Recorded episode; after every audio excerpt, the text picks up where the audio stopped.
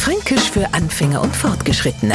Heute Der Fahrer. So ein Fahrer ist eine Kleinigkeit und eine echte Katastrophe. Und zwar für Frauen, die sich gerade die Nägel frisch lackieren. Hingebungsvoll wird pinselt und damit der Lack schneller trocknet, fuchteln sie mit die Hände in der Gegend umeinander.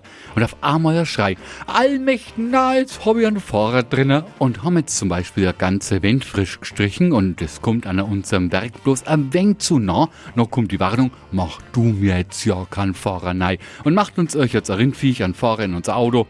Na, gar nicht dran zu denken. Fahrer, lieber Neufranke, hast wörtlich übersetzt eigentlich Fahrer. Wir bezeichnen damit allerdings auch einen, wenn nur kleinen Strich, der zum großen Ärger werden kann. Fränkisch für Anfänger und Fortgeschrittene. Morgen früh eine neue Folge. Und alle Folgen als Podcast auf podu.de.